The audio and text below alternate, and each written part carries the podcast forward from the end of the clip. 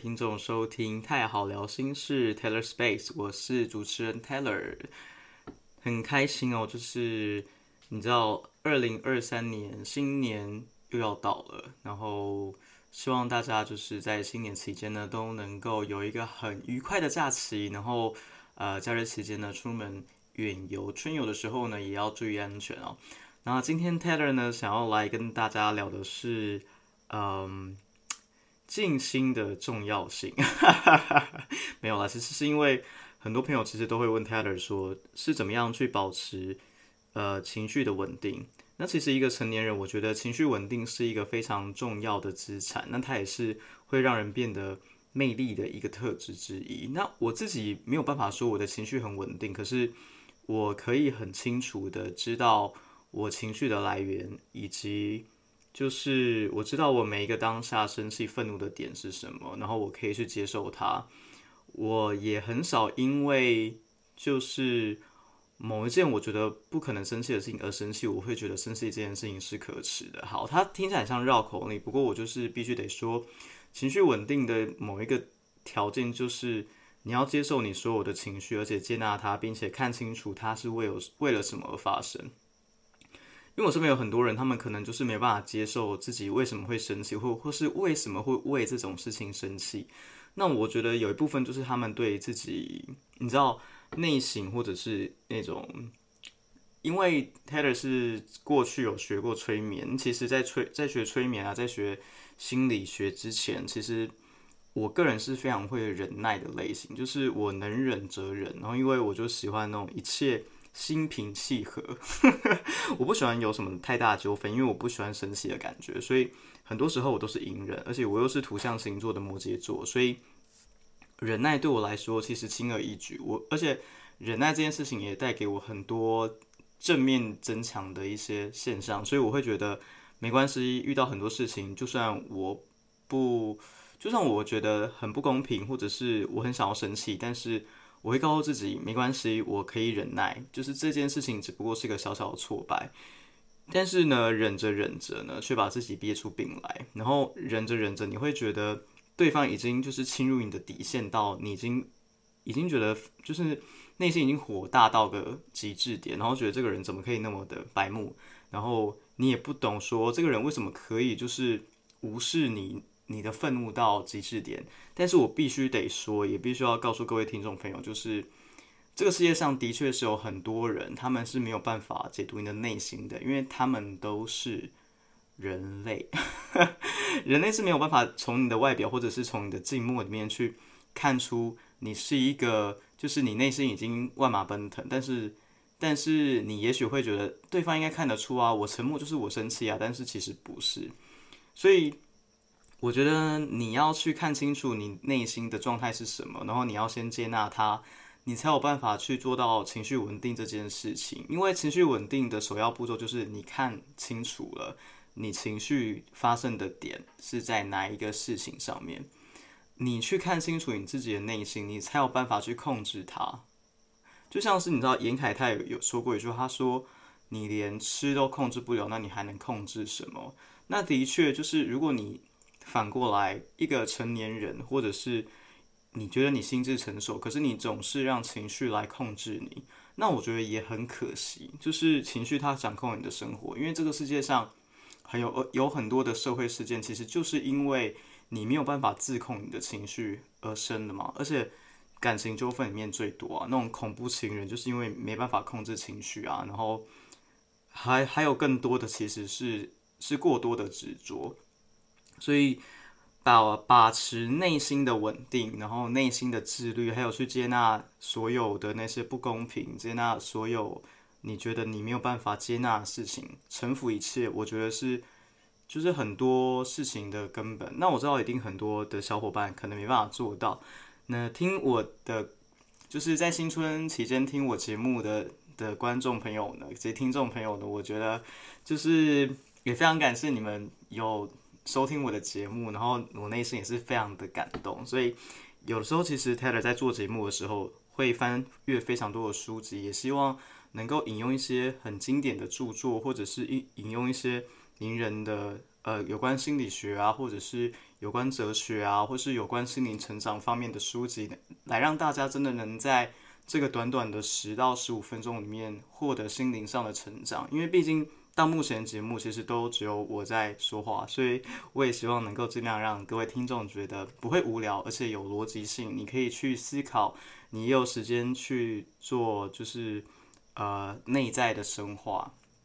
因为真正一个有用的话，其实我们都知道嘛。我你我说过的话，也许你也在很多书里面看过。可是你真正能够内化到生活里面的又有多少？因为你真正直到你能够真正的使用在生活上，这样的经典才有办法去深化到你心中。它并不是只是一个背诵的道理而已。好，那其实 Taylor 今天呢就想要教大家，我自己做了催眠师之后，我觉得有很多时候我都会做一个动作，叫做显化。所谓的显化，就是你内心想什么就会成真，心想事成这件事情是办得到的。所以我必须必须得说，什么叫心想事成？我想要成为一个情绪稳定的人，我是一个情绪稳定的人。情绪稳定的人呢，首先要先接纳所有的一切，所以我会是接纳一切的人。我会是接纳一切的人，我愿意臣服生命，我愿意臣服在这个世界的生命之流，我愿意接纳这个世事的无常。你可以帮自己设定一些事情，然后告诉自己去成为那样的人。它跟吸引力法则呢，其实有异曲同工之妙。可是显化跟吸引力法则都有一个共通的特点，就是他们呢只听信正面的词汇。意思就是，如果你说我不想跌倒，他其实就只有听到我想跌倒。所以你不要说你不想什么，而是你想什么。比如说，我要安全的走过那座桥，我会安全的走过那座桥。所以宇宙听到就是我会，我要三十岁前买房子，我要三十岁前买房子，我可以拥有财富丰盛，就是用这些东西去内化。可是我知道很多人可能很难做得到啦。那所以其实，在过去。我有静心冥想的习惯，那我相信应该有很多小伙伴有听我的节目的，或许你们有冥想的习惯啊，或者是或许你们有静心的习惯，就是在家里大概，sorry，喝一下水，晚上有点吃太饱，sorry，然后或者是说你们有静心的习惯，然后或者是呃你们有冥想的习惯。当你坐下来，或者是你盘腿啊，或者是你躺着，什么都好。我自己会怎么做？你大概给自己，你设一个闹钟，不要让自己太长时间待在里面。然后呢，你躺下来之后，深呼吸，吸吐，吸吐，吸。第三次吸气的时候呢，你就憋住，然后喊一二三，全部把气全部吐出，然后肩膀就完全的放松下来。你内在呢，去内化自己，你不要想任何东西，因为我觉得静心很重要，就是静心就是为了要让你的心去静下来，去沉淀你的内心。催眠师有一个很重要的特质，就是催眠师很会自我催眠。自我催眠它其实不是很多人觉得说，很多人都把自我催眠用的词汇问的很奇怪，就说，比如说，比如说，呃呃，我想想看，哦，有人说，哦。这个领域太难了吧？就是我怎么可能会？而且我是文组的，诶，文组怎么可能会这种就是要抠点的东西？然后就人可能会会说，没有啊，你就自我催眠，觉得就是你只要跟告诉自己说很简单很简单，那它就会变得很简单。这个是一个就是自我催眠的用法，这样子。但我觉得其实自我催眠，它在催眠的领域里面，它用在催眠上面就是我口说我手，我讲什么就会得到什么。意思就是，如果我跟你说，这个杯子你重到你拿不起来，这个杯子你重到拿不起来。当你拿那个杯子的时候，你就会觉得天哪，它千斤重，你真的拔不起来。它就是这样死死的粘在这个桌子上。你能够自我催眠到这样的程度，那代表你在未来的显化的作用会很成功。而且的确，它就是它真的是一个催眠领域里面的一个实实际的例子。所以我想要，泰勒想要在这个新春的时候可以教大家，如果你在家里啊，然后亲戚都回家，然后亲戚又就是问你说。诶，什么时候结婚呐？然后呢，有然后结婚了就是什么时候有小孩啊？问你一些就是关你关你毛事的一些问题的时候，那我觉得 Taylor 建议大家可以静下心来，然后先不要 先不要就是置气，你知道，就是不要不用把那个情绪去发泄在任何人身上，因为这不是他们的错，因为他们人生就是这样子了，他们关注的事情就是这么的狭小，这样，所以。也是，就是能够希望能够教大家一些静心的，像这一些静心的技巧，然后大家你们可以坐下来，在一个没有人的地方，然后闭上眼睛，然后呢，给自己五分钟，让自己真正的去沉淀下来，然后专注在你的呼吸之间，一吸一吐，一吸一吐，一吸一吐，五分钟之后呢，然后你睁开眼睛，你告诉自己要成为什么样的人，正面的词汇，然后短小。然后精炼，不要太长，不要太长句子，因为太长句子就是你的潜意识也背不起来，你的潜意识也没办法烙印在很深，就是你的内心深处。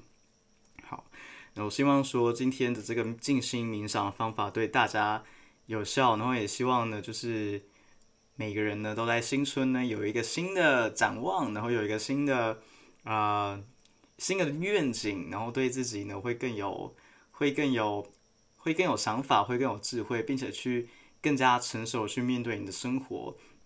也谢谢呢各位听众来收听 Taylor Space 太好聊心事的节目呢。接下来呢，你们也可以在就是 Apple Podcast 跟 Spotify 上面听到太好聊心事的节目。也谢谢大家收听，祝大家新年快乐，拜拜。